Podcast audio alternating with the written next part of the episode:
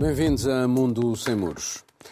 Boris Johnson enfrenta aquele que pode ser o escândalo a mais, o das festas em série, na sua residência oficial de primeiro-ministro britânico, numa altura em que os restantes cidadãos suportavam mortes, constrangimentos e privações.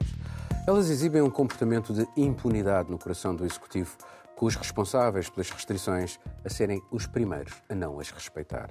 E agora não é só a oposição a pedir a saída de Johnson. Algumas figuras do seu partido também já não o escondem.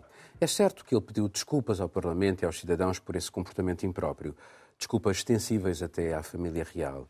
Uma dessas festas regadas a álcool ocorreu no meio de um luto nacional véspera do funeral do príncipe Filipe, o marido da rainha.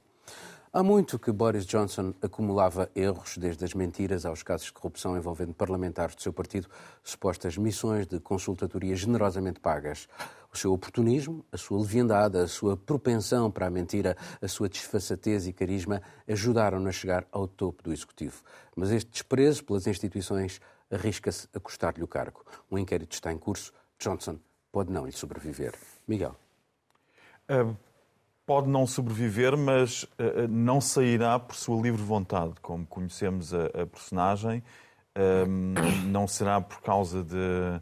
de ele, ele, considera que, que, que, ficou redimido com o pedido de desculpas reiterado, repetido, uh, assumindo uh, o, o, seu erro de avaliação, mas não admitindo sequer saber o, o óbvio, que era que tinha, que participou numa festa. Participou numa festa e que foi uma, uma, uma celebração com, com álcool. Uh, houve várias na, na, na, no jardim do número 10 de Downing Street. E nos outros parte, ministérios parte, também? Na parte morada atrás do, do, do, da residência do, do primeiro-ministro britânico. E, e, de facto, eu penso que o que mais choca os britânicos neste momento é a desfaçatez de pretender não ter sabido que de uma festa se tratava. Daí, eh, de facto, são tantos os casos de, de Boris Johnson, de, de uh, mentiras, de uh, ele, ele, que começou a sua carreira no jornalismo e à custa do jornalismo e das críticas que fazia à União Europeia. Algumas delas uh, inventadas também. Esse, esse, foi o primeiro emprego dele que ele perdeu foi quando fez uma citação que foi inventada por ele. Portanto, cita, faz uma falsa citação, é apanhado logo no seu primeiro emprego como jornalista e, e, é, e é despedido. É despedido. Mas como é da elite britânica e pertence e está ligado, a, a, até por parentesco, a, afastado à família real, e como faz parte, das, veio de uma universidade de elite, de onde também veio David Cameron, como faz parte daquela fina, muito fina elite, não foi por isso que a carreira dele ficou por ali. Ele arranjou outro emprego no jornalismo e foi depois em Bruxelas, como correspondente, que ele cimentou a sua carreira e, sobretudo, aquilo que haveria de acabar no Brexit e onde ele bem pode uh, considerar que teve uma quota parte de, de mérito, uh, mérito entre aspas, conforme a, perspectiva, porque as críticas dele à União Europeia, algumas delas justificadas, mas em regra eram críticas uh, sarcásticas, de um sarcasmo, de, uma, de um excesso de leitura, de um excesso de interpretação. Já o tom populista estava presente. Já, já o bom populista estava claramente presente. E depois a, a vida pessoal dele é uma sequência de escândalos uns atrás dos outros. Uns atrás dos outros, com, sempre com, com muitos à ferra, à mistura, sempre com não assumidos, com mentiras, sempre com álcool à mistura também. Portanto, eh, uma pessoa com, com essa experiência em, em, em, festas não reconhecer que está numa festa, só mesmo como uh, alguém escrevia, é que ele eventualmente não terá percebido que era uma festa porque não havia nem cocaína nem prostitutas. Portanto, para ele não se classificava como festa, só havia vinho branco e queijo. Um... Estava leve, não é? Uh, Caroline, uh, o que é que isto também nos diz de, de, destas nossas democracias quando uma pessoa com este registro consegue chegar a Primeiro-Ministro? Claro que ele acaba por tropeçar nele próprio, vamos ver quanto tempo é que sobrevive mais, mas o que é que isto nos diz de uma democracia tão antiga como a do Reino Unido? Mas eu acho que isso também, uh, por exemplo, chega em momentos em que as pessoas já têm algum cenário, tem isso, algum cenário de dúvida, não é? Bom, o Reino Unido estava lá já naquele momento, ah, fica na União Europeia, não fica na União Europeia. Quando chega alguém como Boris Johnson que endossa uma parcela da população com esse discurso populista, no caso, vamos sair da Europa, endossando todos e com muitas aqueles... mentiras. Com muitas mentiras, claro, a base de mentiras, mas ele, ele ganha o apelo. O Brasil, por exemplo, a gente pode fazer alguma comparação com relação à democracia nesse aspecto, não é? É um líder populista que chega endossando uma parte de um discurso com mentiras e acaba ganhando o seu espaço e chegando e ocupando essa posição. O Boris Johnson, um histórico muito bem colocado, inclusive, com relação aí ao jornalismo. E eu lembro de um, de um caso é, engraçado. Em 2016, ele publicou um artigo no Telegraph, se eu não me engano, a favor do Brexit.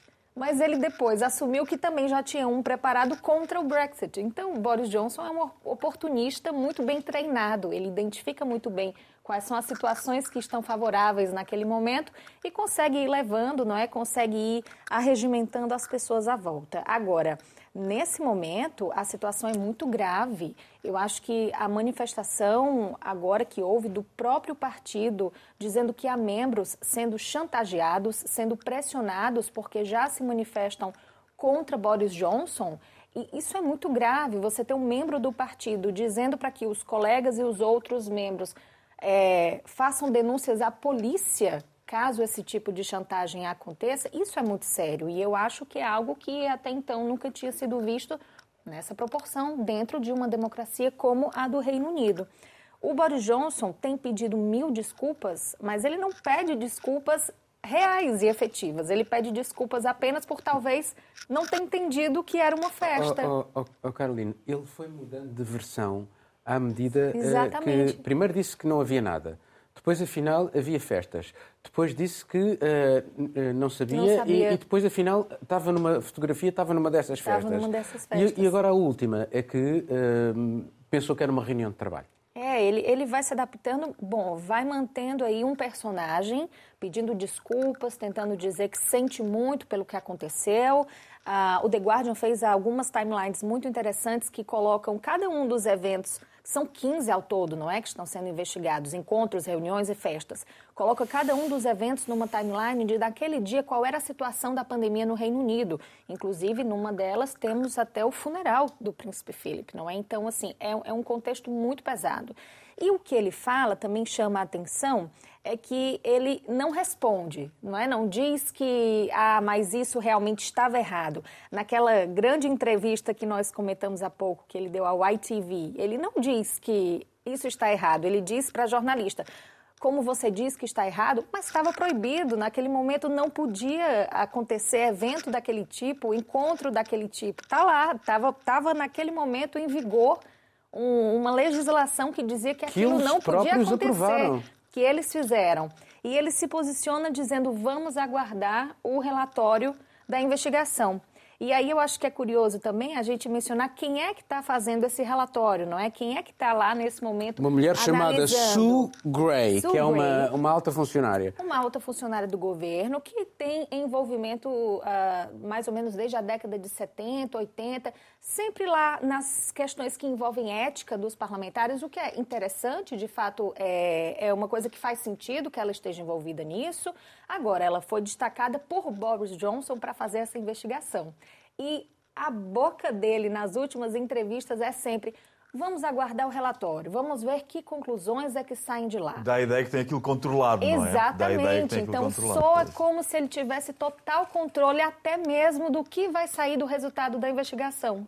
Bom, mas eh, em todo o caso, as últimas informações indicam que ela já uh, encontrou e-mails de pessoas, altos funcionários também do gabinete do Boris Johnson, a dizer que aquelas festas não deveriam ter ocorrido. Mas vamos ver, enfim. De qualquer das formas, uh, o Reino Unido vai ter eleições, mesmo que ele sobreviva, vai ter eleições em maio, uh, regionais, uh, enfim, e já há muita gente a tentar ver quem é o senhor ou a senhora que se segue, enfim, a Ministra dos Negócios Estrangeiros, o Chanceler do Tesouro, essas contas já começam a ocorrer, o que significa que provavelmente Boris Johnson está mesmo na sua reta final. Ou mesmo que sobreviva, vai ficar muito debilitado ou não?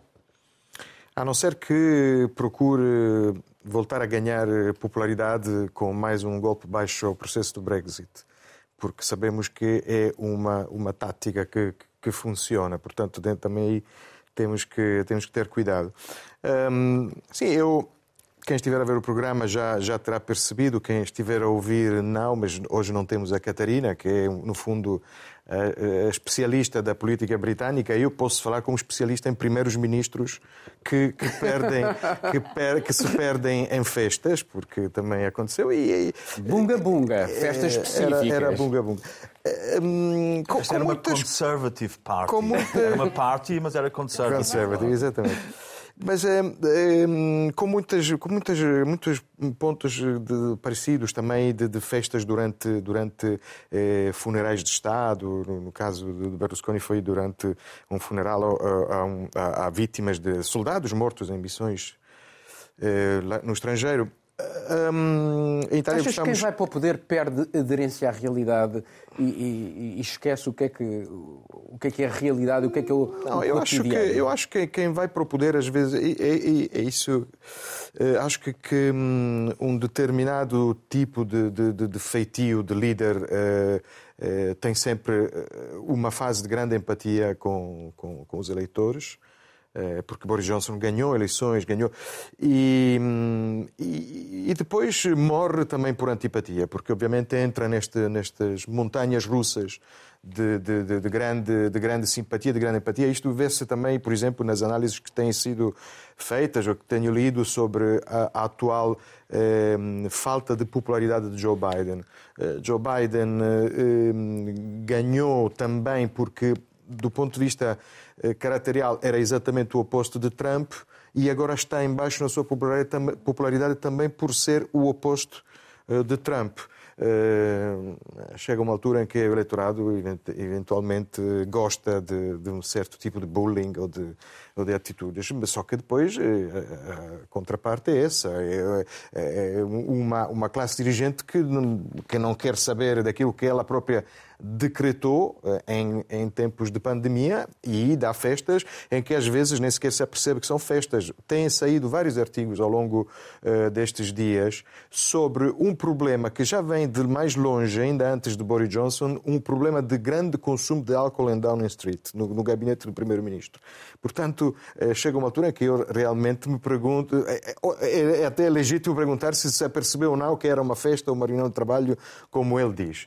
Um, e isto é um grande. Isto é um, é, é, é um, é um dos. Isso é muita tradição, quer dizer, desde Churchill que bebia whisky ao pequeno almoço, a Margaret Thatcher, cuja secretária disse que ela e a secretária juntas bebiam uma garrafa de whisky em Downing Street. E, portanto, ao fim do dia, é? enfim, temos o, o, grande e o Churchill e o pequeno. Não havia gente a morrer, não havia restrições. E o pequeno Churchill. Não, é claro que aqui o grande problema é, é, é esse, o fato de, de ele ter ido contra um decreto muito, muito impopular. Sabemos que eh, estas leis eh, de, de, de emergência pandémica foram muito impopulares em toda, em todo, em toda a Europa, em todo o mundo, e ver que eh, quem, quem o primeiro a infringir a regra é o primeiro-ministro, obviamente cria, cria um, uma, uma, situação de, de, de, repulsa no próprio, no próprio eleitorado, na própria opinião pública, isto sem dúvida. Um, mais uma vez, em Itália temos um, um, gostamos muito de citar um grande escritor e argumentista, foi argumentista do, do Fellini, que dizia a situação é grave, mas não é séria. E, e às vezes até gostamos de ver que, que isto se aplica também a outros países. Bom, mas isso é um assunto que vamos continuar a seguir, certamente, este das Bush Parties. Vamos passar para um novo tema. Pressões, ameaças e raptos é assim que a China tem feito para lidar com os seus cidadãos exilados no mundo de acordo com a Safeguards Defenders, uma organização não governamental sueca. A ideia inicial de Pequim, em 2014, ou pelo menos assim apresentada, era conseguir repatriar os seus acusados de corrupção. Mas aos empresários desonestos, criminosos e traficantes, juntou funcionários do partido caídos em desgraça, simples críticos do regime, opositores de Hong Kong e representantes das minorias tibetanas e uigures. E assim, com alguns métodos que violam o direito internacional, fizeram regressar mais de 10 mil pessoas de variadíssimos países durante estes últimos anos. Com estas medidas, o governo de Pequim está claramente a enviar a quem foge a mensagem que não há lugares seguros, que fugir para o exterior não é a salvação. Isto numa altura em que os pedidos de asilo de cidadãos chineses estão a subir exponencialmente. Caroline.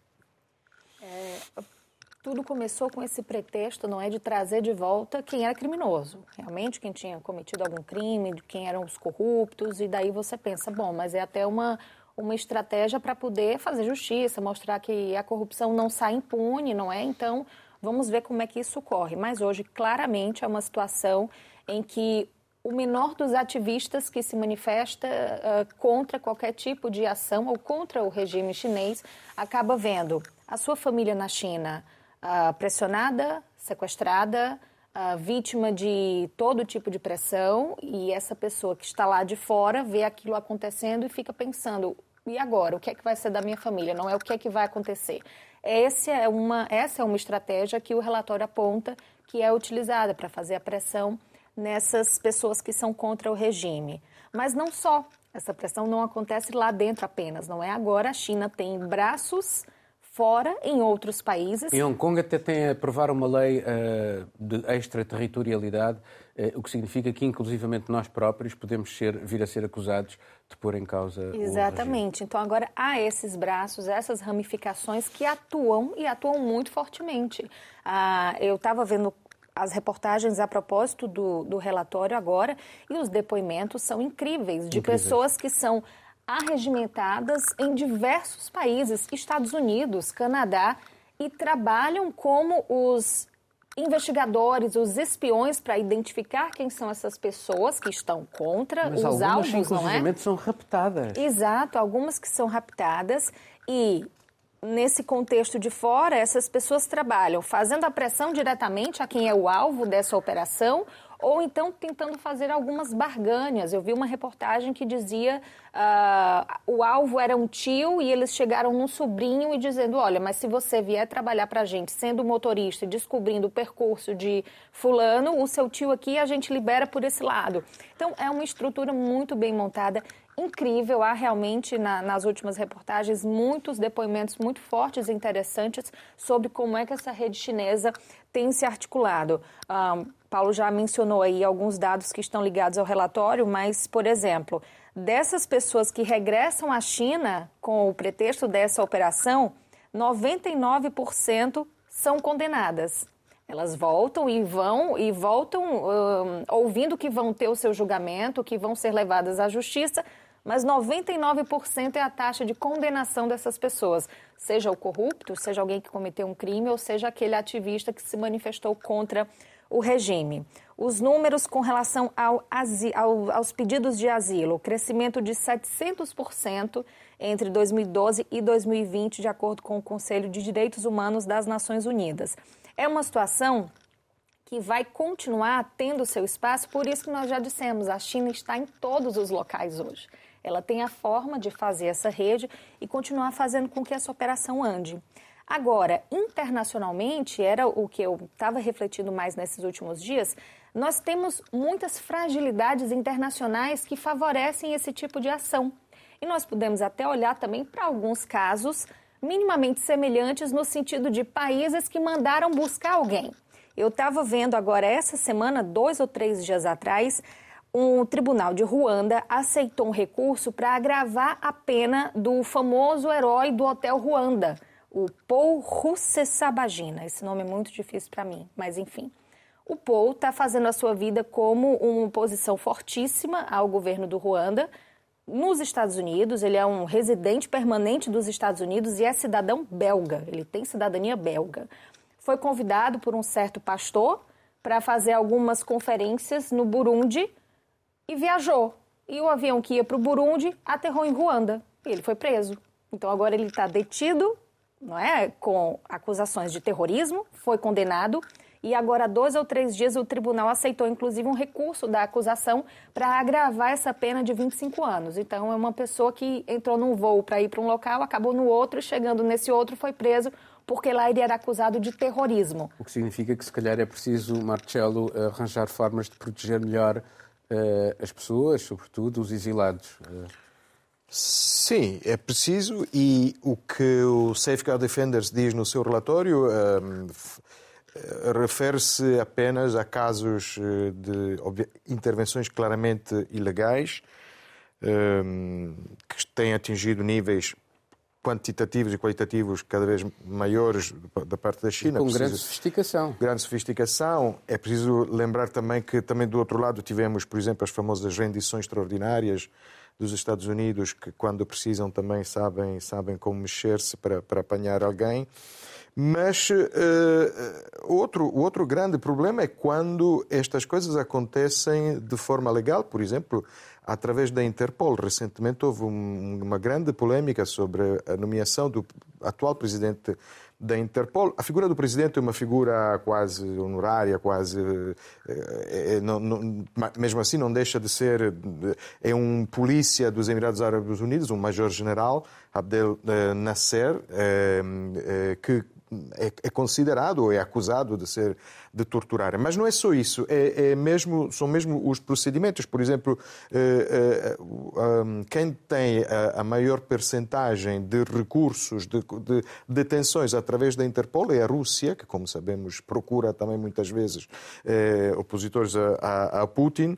E, e, temos casos, por exemplo, de chineses uigures que, que, que são presos até na Turquia, onde às vezes se refugiam pensando que encontram um país que os protege que são, e que são detidos de forma absolutamente legal, porque este tipo de, chamam-se red notices, né? alertas vermelhos, nem sequer precisam de grande informação já agora, e já agora deixa colaboram... dar aí uma, uma, uma adenda, já que falaste nos uigures.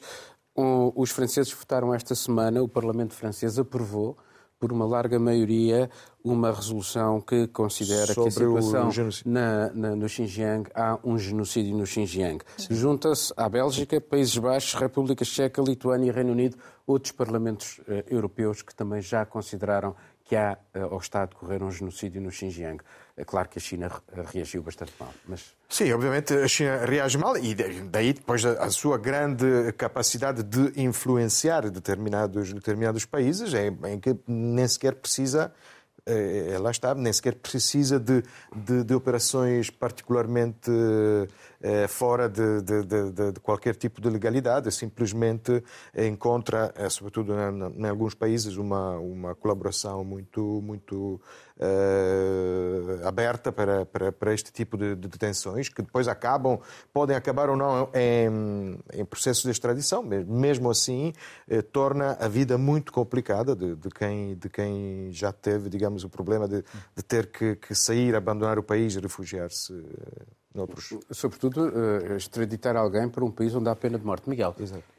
Bem, é, é, um problema comum a, a, vários países, ou é um fenómeno que acontece em vários países, como foi referido, uh, por vezes não só contra cidadãos da própria nacionalidade do país de origem, como contra outros, se pensarmos em Israel, por exemplo, mas com recurso também, como dizia o Marcelo, não uh, uh, no âmbito legal, mas no âmbito de operações de serviços de inteligência por aí fora. Eu acho que no caso da China a situação é, no entanto, particularmente grave. É particularmente grave porque uh, se vê, se nota e se sente, um, por um lado, um receio muito grande das populações chinesas na diáspora e, por outro lado, um receio muito grande também dos governos uh, ocidentais, por exemplo, até de Portugal. Portugal, sabe-se, sabe-se hoje, durante muito tempo entregava em Macau delinquentes chineses under the counter portanto, à, à socapa, devolvia-os uh, à China. Portanto, numa violação flagrante, isto aconteceu variedíssimas vezes. Um, ehm, não acontecerá agora, mas vê-se realmente este receio em fazer oposição à China, que já é bastante antigo. Temos o caso dos uh, manifestantes uh, que se opunham a Putin e organizavam manifestações, e, e, e, e, no caso da Câmara Municipal de Lisboa. Que foi multada em mais de um milhão de, euros. E, na China não temos, e é aí que eu queria chegar, na China não temos isso, porque a comunidade chinesa não faz manifestações contra Beijing. Porque se fizesse a China também iria exigir esses dados e, e iria consegui-los. Eu, no caso da China, devo eh, puxar, não, enfim, não é por uma questão promocional, mas eu investiguei muito as comunidades chinesas, tanto em Portugal como na Alemanha, e no meu último livro, que se chama O Grande Pagode, esse é exatamente o tema. É como é que a China exerce influência não só sobre os governos, como o governo português, mas também como exerce governo, e isso é tematizado no livro, como é que exerce poder dentro, eh, eh, poder dentro das comunidades chinesas que têm um medo enorme de sequer verbalizar qualquer tipo de crítica a Beijing. E eu falei com pessoas da comunidade chinesa, tanto em Lisboa como em Frankfurt, e, e apercebi-me exatamente disso. Alguns, depois, em conversa e, e, com alguma confiança, diziam: não, não, nós não podemos fazer nada, é que mesmo que não o façamos publicamente, no nosso meio de, de, de, de social, há sempre alguém que vai fazer um, uma, um relatório sobre aquilo que nos aconteceu. Felizmente, Felizmente que as coisas agora mudam um pouco e, enfim, eu não sou suspeito de ser atlantista, mas com a, a, decisão dos Estados Unidos de declararem a China como o seu principal inimigo, há uma maior uh, consciência deste problema, deste problema que, que, que, que já vem de, de, de, o livro que eu escrevi foi, tem, tem, tem, dois anos. Portanto, este tema não é novo. Mencionaste que, que este é um, uma, um fenómeno que, que a China assumiu, uma estratégia que assumiu a partir de 2014.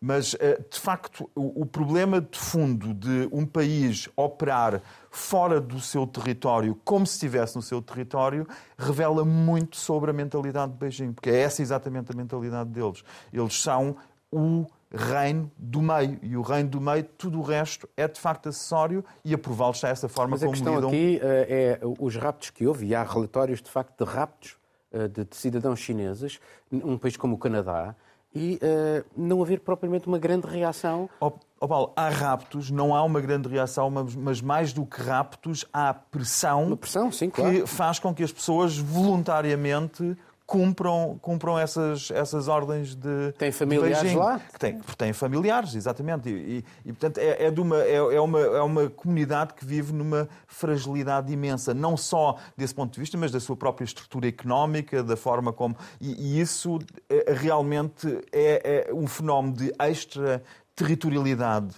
a que a China recorre sistematicamente, e aliás falo também com aquela lei de segurança de Hong Kong que nós Sim. já uh, falámos, não é? Em que lei essa é que não se aplica só aos seus próprios cidadãos, é uma em que qualquer cidadão do mundo que incorra uh, uh, no crime de pôr em causa a segurança segundo os seus próprios critérios internos da China, corre o risco de em qualquer local ser, eh, pode ser detido e nós vimos como é fácil fazer isto temos o caso, eh, por exemplo, de, do, do, avião da Ryanair que foi, desviada, foi desviado por eh, um caça de Moscovo uh, num voo, num voo sobre, na União Europeia sim. para devolver um crítico do, do, regime de Lukashenko, de entregá-lo a Lukashenko. Portanto, nós vemos que isto é de facto uma espiral que, num instante, nós temos este problema de forma institucionalizada. Vamos passar a um novo tema. A Itália está debaixo de um ambiente político febril, com a escolha do próximo Presidente da República a decorrer nestes próximos dias.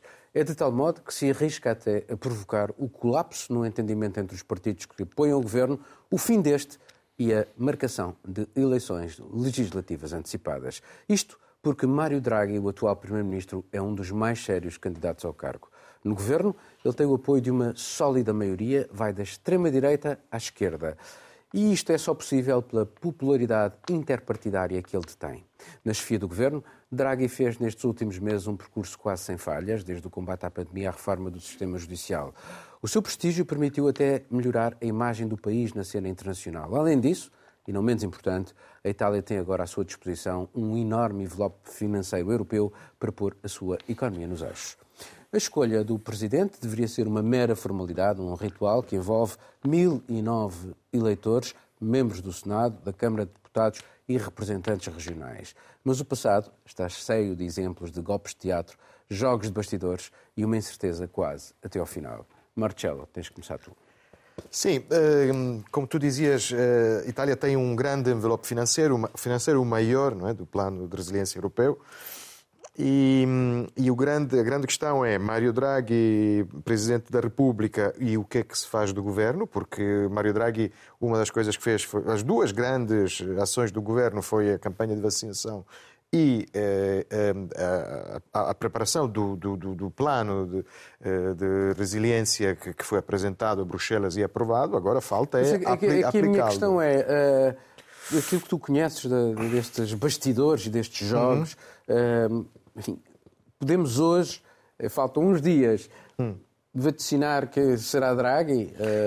Uh... Hoje um jornal sintetizava bem, uh, nem sempre o faz, mas é um, é um, jornal que desta vez sintetizou bem a situação, que dizia que Draghi é um, o plano B de todos, mas não é o plano A de ninguém. Por várias razões, precisamente porque, é porque alguns querem que continue na presidência é que sem do ele, Conselho provavelmente o governo não, é, não sobrevive provavelmente não sobrevive. Existem, existem, com certeza vai haver uma remodelação. É possível que ele seja eleito e, e o governo e fica como primeiro-ministro ou um dos ministros, o ministro mais velho, que neste momento é o ministro Brunetto, o ministro da Administração Pública, ou Marta Cartabia, ministra da Justiça, ex-presidente Mas eles do conseguem, Tribunal conseguem manter essa solidez de apoio da extrema-direita à esquerda? É muito difícil. Eh, normalmente, normalmente eh, a Constituição e a prática prevê que, que a maioria que forma, a maioria que elege o Presidente da República seja diferente da maioria do Governo. Agora, nunca aconteceu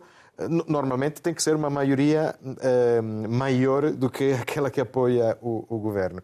Só que neste momento temos um governo com uma maioria que nunca se viu na história republicana, temos praticamente apenas um partido que faz oposição, a extrema-direita de Irmãos da Itália, e portanto é muito difícil, é, é muito difícil ter um presidente que junte uma maioria tão grande que não seja o próprio Draghi, só que o Draghi depois não pode juntar os dois Mas, cargos. Marcelo, não houve até hoje em Itália nenhum primeiro-ministro que tivesse passado diretamente Não, é outra das coisas que... Ou seja, vamos ter um presidente da República... Eh, como tu disseste, é, é, é uma, o presidente da República em Itália é apenas uma figura simbólica. Mas não é bem assim, sobretudo ao longo dos últimos anos tem vindo a ganhar cada vez em mais crises. em crises, porque sabemos que há uma instabilidade política em Itália que, que, que, que praticamente nunca, quase nunca um governo chega ao fim da, da, legislatura. Portanto, o Presidente da República tem sempre, uh, digamos, um gabinete de gestão de crise, não é? Que, que tem que gerir estas coisas. Vimos com, com Mattarella, Mattarella praticamente nomeou uh, três governos nesta legislatura. Teve o primeiro, foi, foi muito famoso e muito falado, em que ele chegou mesmo a. Uh, o, primeiro, o, Conte, o primeiro governo Conte, com cinco estrelas e liga no governo, ele chegou mesmo a, a, a, a não aprovar um ministro, que era um ministro com posições anti-euro, que poderia eh, provocar grandes turbulências no mercado. Aliás, neste momento é presidente da Consob, que é a, equivalente da CMVM eh, portuguesa, e, e, faz tweets contra a própria entidade a que preside, portanto, criando uma grande. E, e Mattarella chegou mesmo a dizer: não, vai para casa, volta a fazer o trabalho para casa e, e regressa com outros ministros. Portanto, tem sempre algum poder. Eh, tem, tem um poder, tem um grande poder, e neste momento, portanto, um presidente como o Draghi é, é, é previsível que, ah, aliás, há quem tenha medo disso, que chegue a ter um poder que já vá além de, daquilo que, que, a Constituição autoriza. Temos também um caso, e, e concluo que é interessante, porque a própria própria extrema-direita, sabemos que nos, nestes dias se falou muito de Berlusconi, não é? como é, ele, pelo menos, autocandidatou-se. Que não é uma boa, é uma boa tática, porque normalmente depois o presidente, o nome de, de quem é mesmo presidenciável, aparece mesmo em cima do, do acontecimento. Os, os nomes que vêm antes nunca chegam, ou quase nunca. mas, eh, se formos a eleições, existe uma grande possibilidade que eh, um líder da extrema-direita, seja eh, Salvini ou Meloni, eh, tenha um papel muito importante no próximo governo, ou chega mesmo a ser primeiro-ministro. E Draghi, presidente, pode ser, um, digamos, com, sua, com o seu prestígio internacional, uma, uma garantia. Ter uma extrema-direita no governo e um Berlusconi no Quirinale, no, na colina mais alta, como os italianos gostam de dizer, é um, é um cenário um pouco Dantesco mais... Dantesco para a Europa. Miguel. Eu não vejo os problemas que o, que o, que o Marcelo levanta, porque eu acho que isso se resolvia muito facilmente se Draghi uh, fosse presidente e primeiro-ministro ao mesmo tempo. Acumulava o cargo e talvez ainda desse uma perninha em Frankfurt na, na, em frente do BCE. Pelo, pelo, pelo Mateu Renzi, isso seria até bom. Pelo, pelo Renzi, isso seria até bom, porque eu estava a ver uma, uma entrevista dele de ontem, ou antes de ontem, ele dizendo que o Draghi é tanto é o goalkeeper quanto o striker. Então ele segura de um lado e acerta do outro. Sim, Sim eu, eu não sou tão entusiástico, aliás, não sou tão entusiástico do Draghi quanto isso, porque... Uh, Mas trouxe alguma ideia, estabilidade à Itália. A ideia, sim, e a ideia que salvou o euro também, e a ideia que salvou... Uh, se não a Europa, pelo menos o euro, com a sua famosa frase do que faria tudo o que fosse necessário para manter o, o euro e com aqueles programas que depois iniciou, e ainda a, a história futura dirá qual a relação entre a inflação que estamos a viver neste momento um, e, e, a, e, a, e, a, política iniciada por,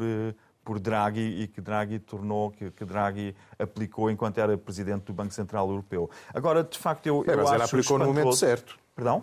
Ela aplicou no momento certo. Depois, obviamente, Sim, mas, mas manteve, manteve a ideia de comprar, quer dizer, a, a ideia de comprar a, a, a dívida, dívida, pública a todos os Estados. Mas agora a bola está do lado da Christine Lagarde, ou seja, ela que... Claro, claro que está, por isso é que eu estou a dizer, ele além de ser Primeiro-Ministro e Presidente de Itália, devia voltar ah, a Frankfurt okay. para dar, foi isso que eu, foi a primeira coisa que eu disse, ele devia também ter um triplo cargo, estar a continuar também em Frankfurt. Mas o que eu acho de facto espantoso é esta descrição de como um presidente que não tem legitimidade eh, democrática direta, porque não é, ao contrário de um presidente português que é eleito por todos os eleitores, por uh, toda a população uh, maior. Sim, é uma eleição indireta. Estamos sim. a falar. Sim, e portanto, não, mas isso, mas isso afeta fortemente a legitimidade democrática de um cargo. É por isso que estes cargos, como na Alemanha, é um cargo meramente. Na Alemanha, então, de uma forma absolutamente óbvia, é um cargo protocolar que, que, é eleito não só por os membros do, do Bundestag e da, eh, da, da, Câmara Alta,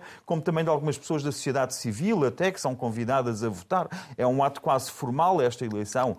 E depositar poder real num cargo que não tem legitimidade democrática direta levanta um problema maior. É, aliás, um problema que nós temos, por Mas exemplo, na União Europeia. Não é só a legitimidade da eleição popular. Hein? Atenção. Perdão? A legitimidade democrática não se, não, não, não se legitima apenas com a eleição popular.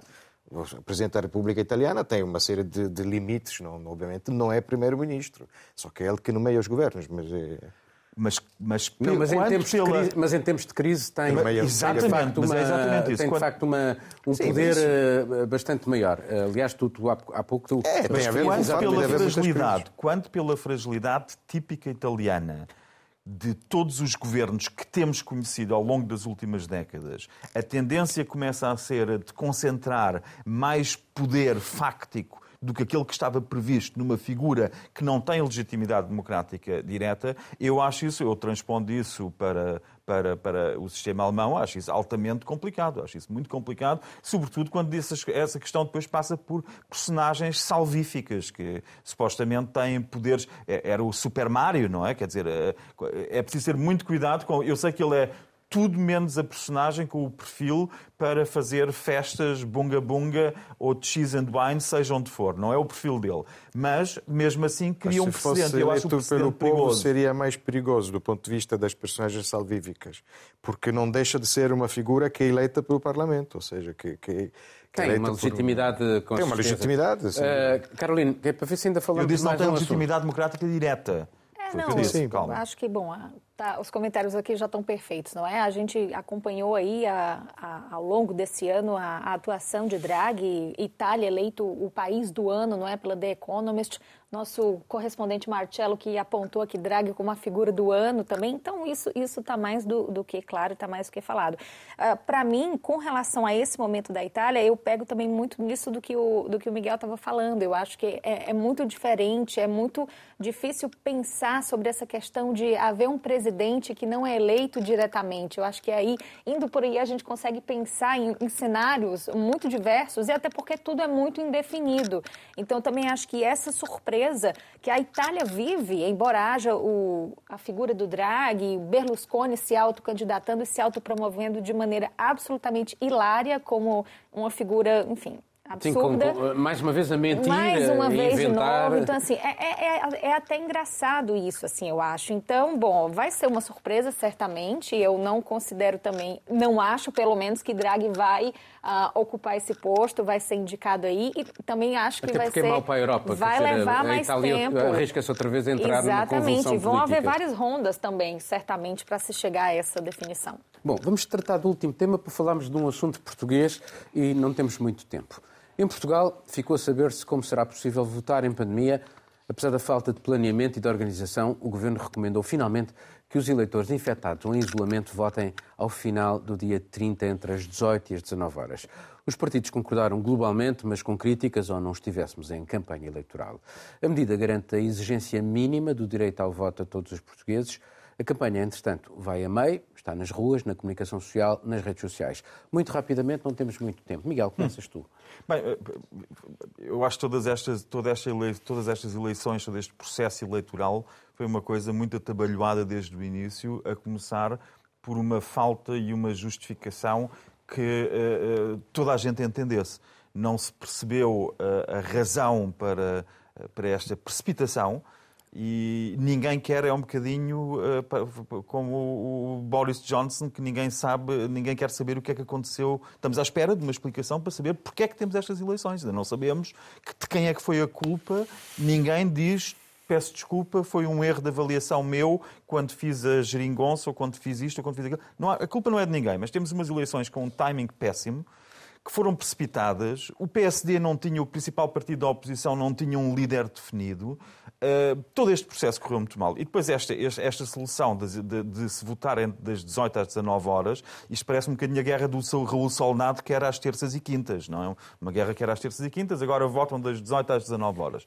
Eu acho que hum, que, que esta... Já houve eleições em pandemia, já houve duas eleições em pandemia. Já houve duas eleições Foram em buscar os votos a casa e uh, largou-se o tempo para votar em mais uma hora. Mas não houve, mas as legislativas, as últimas foram em 19, já em pandemia, não. Não, não, foram, não, não. estou a falar nas presidenciais e das pois, autárquicas. Sim, mas as legislativas não houve e, e para mim acho que, que, há, que há uma diferença. a, a, a mobilização que já é muito complicada numas legislativas, e recordo que nas últimas, em 2019, tivemos uma abstenção que andava muito próximo dos 50% e conforme a arrumação dos cadernos eleitorais, possivelmente até pode ter sido maior do que 50% a abstenção. Isto não agoura nada de bom para a legitimidade, por falar em legitimidades democráticas, não, não agoura, quanto a mim, nada de bom. Marcelo. Sim, eh, eu ia dizer o mesmo. Lembraste hum, hum, as eleições presidenciais, as autárquicas. Eu lembro, ano passado, toda a gente, mesmo os jornais, nós trabalhamos a conta disto, porque perguntavam como é que funcionavam as eleições.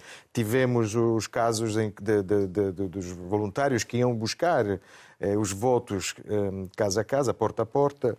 E hum, não sei porquê que, neste caso, não se, não se optou por este tipo de solução, não percebi muito bem. E a solução da. Houve da... Uma, uma, fase inicial quase de passa-culpas. É, pois, exatamente. Eu acho que. Hum, acho que há também um cansaço legislativo à volta da de, de, de, desta uh, legislação uh, de emergência sobre pandemia e, aliás, aproveito para, para dizer, vejo isto também em Itália e aproveito para dizer porque parece que aqui sou o draguista do painel, mas eu não sou.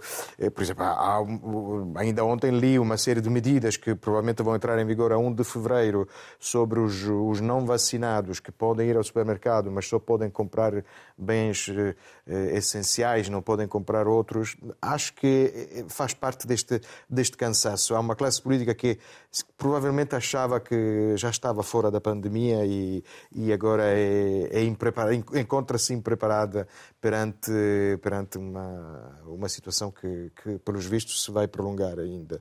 E, fico, fico com esta sensação, com essa ideia.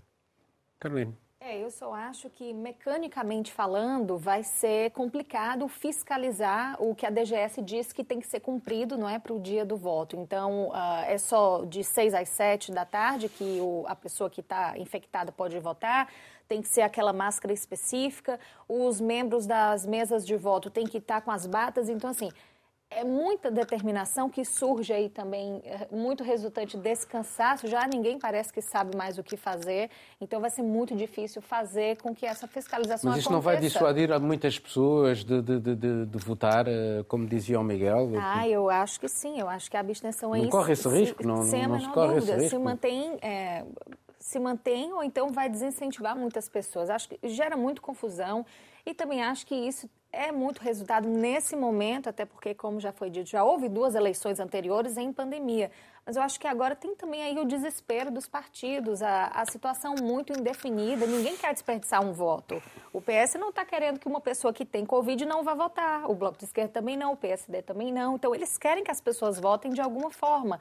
A ciência também, nesse momento, já sugere alguma flexibilização. Então, Sim, porque este, este vírus tem, tem, é menos é mortal é do que esta variante. Tem tudo isso. Eu Mas a que... flexibilização sobre quem, quem é que pode quebrar ou não o isolamento também não, pode criar. É, não, cria precedentes estranhos. Cria um precedente exato, terrível, exato. porque a partir daí tem que permitir uma série de outras. O que é que é importante? Mas como diz o Marcelo, já nada nos surpreende e só faltava uma regra qualquer. Quem tivesse o Omicron, o voto só contava 50%, não é? Falta, falta um cálculo desses, não é? Quer dizer, Bom. Esse, esse teu exemplo dos supermercados em, em Itália, a partir de 1 de fevereiro, sim, quando sim, em, sim. no Reino Unido tens uma, uma solução totalmente diferente, de facto mostra como a forma como lidamos, parece que toda a gente sente necessidade em castigar alguém, não é? É. Não é sobretudo regras. Vamos, tudo vamos regras fazer aqui muito rapidamente uma, uma ronda final, mas tem que ser mesmo muito rápida. É, eleições. Não, eleições. É, também agora eleições. Miguel. 6 mil caracteres de eleições. E assim terminamos este programa. Estamos de volta dentro de uma semana. Tenha dias felizes.